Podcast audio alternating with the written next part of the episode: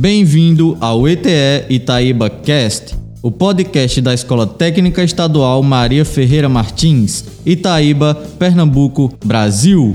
Aqui você encontra informação e conteúdo de qualidade de forma descontraída, com a minha, com a sua, com a nossa linguagem. Este é o nosso podcast.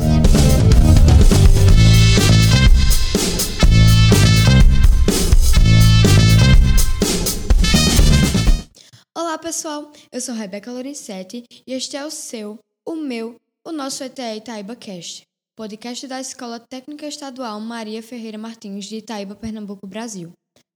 Hoje vamos conhecer um pouco da filosofia helenística. Vamos começar com Davidson Ramos falando sobre Epicuro e o epicurismo. Em seguida, o imperador romano Júlio César, eita, errei.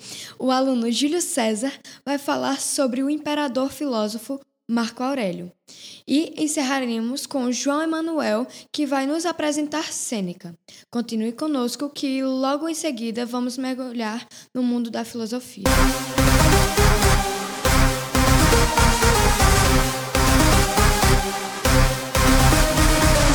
Você sabia que o helenismo caracterizou-se pela fusão das culturas grega e oriental devido à expansão do Império Macedônico de Alexandre o Grande e depois pela conquista romana? Estendeu-se desde o século III a.C. até o século III Cristo, considerando o estoicismo romano desde Sêneca até Marco Aurélio. Certos historiadores compartilham a ideia de que o helenismo representou uma longa decadência em relação ao esplendor da filosofia grega clássica. No entanto, outros estudiosos desfazem a ótica depreciativa para identificá-lo como um novo modo de ver o mundo e a si mesmo. De fato, o helenismo ampliou o espaço restrito da polis grega numa visão cosmopolita constituída por outros tipos de solidariedade. Enquanto isso, para os epicuristas, também conhecidos como hedonistas, o sumo bem encontra-se no prazer.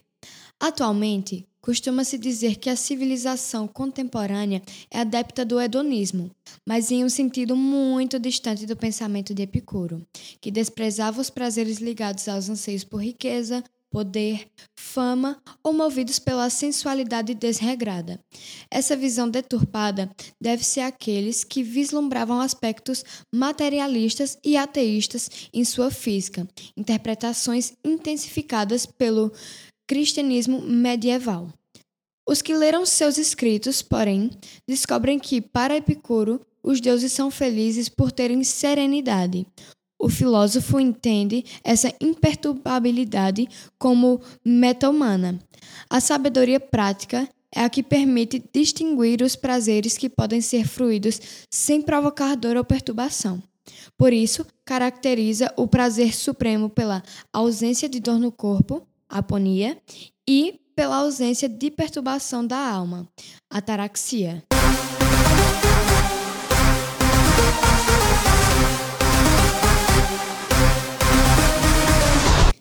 Agora é a hora e a vez de Davidson Ramos.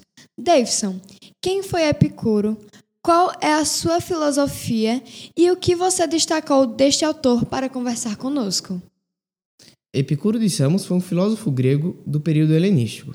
Seu pensamento foi muito difundido em numerosos centros epicuristas, que se desenvolveram na Jônia, no Egito e, a partir do século I, em Roma, onde Lucrécio foi seu maior divulgador.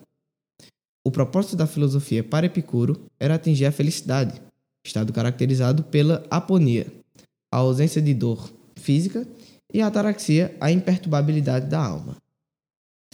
A doutrina de Epicuro entende que o bem reside no prazer, e, por isso, foi uma doutrina muitas vezes confundida com o hedonismo. O prazer de que fala Epicuro é o prazer do sábio, entendido como quietude da mente e o domínio sobre as emoções, e, portanto, sobre si mesmo. É o prazer da justa medida e não dos excessos. É a própria natureza que nos informa que o prazer é um bem.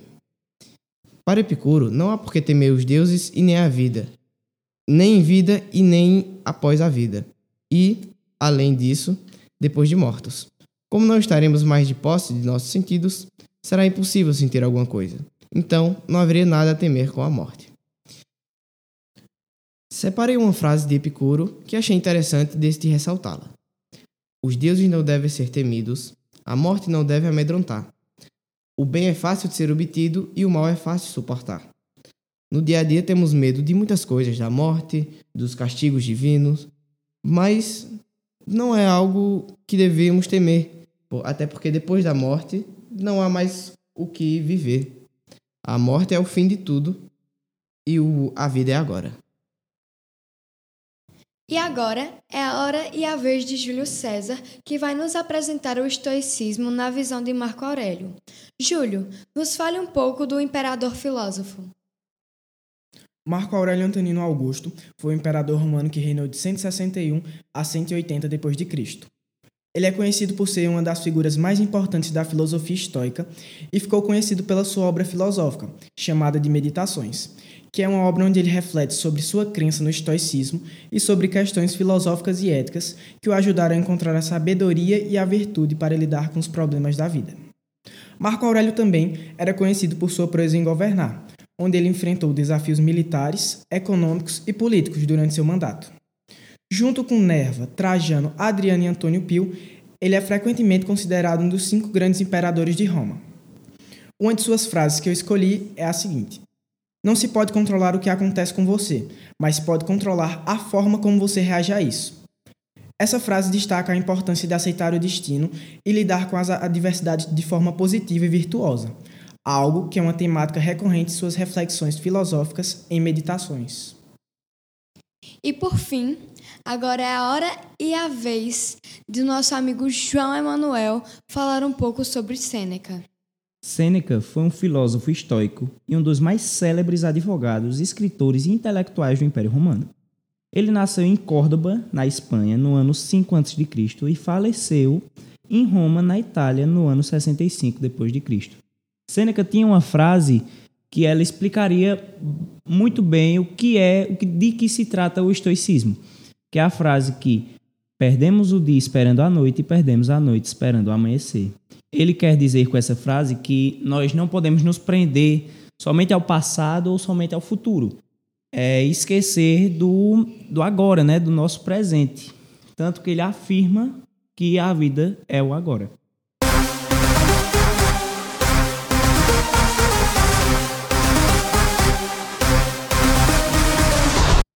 Então é isso, pessoal.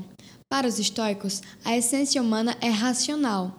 Desse modo, o homem deve realizar sua natureza através de uma vida guiada pela razão, e esse aspecto humano o coloca como um ser capaz de escolher e assim decidir-se por uma determinada forma de agir, o que torna as ações humanas racionais, éticas e morais. Este foi o seu, o meu, o nosso ETE Itaiba Cast. Se você gostou deste episódio, compartilhe com seus contatos no WhatsApp e divulgue em suas redes sociais. Sim, e não esqueça de assinar nosso podcast no aplicativo que você usa para ouvi-lo. Aguardo você no nosso próximo episódio. Tchau!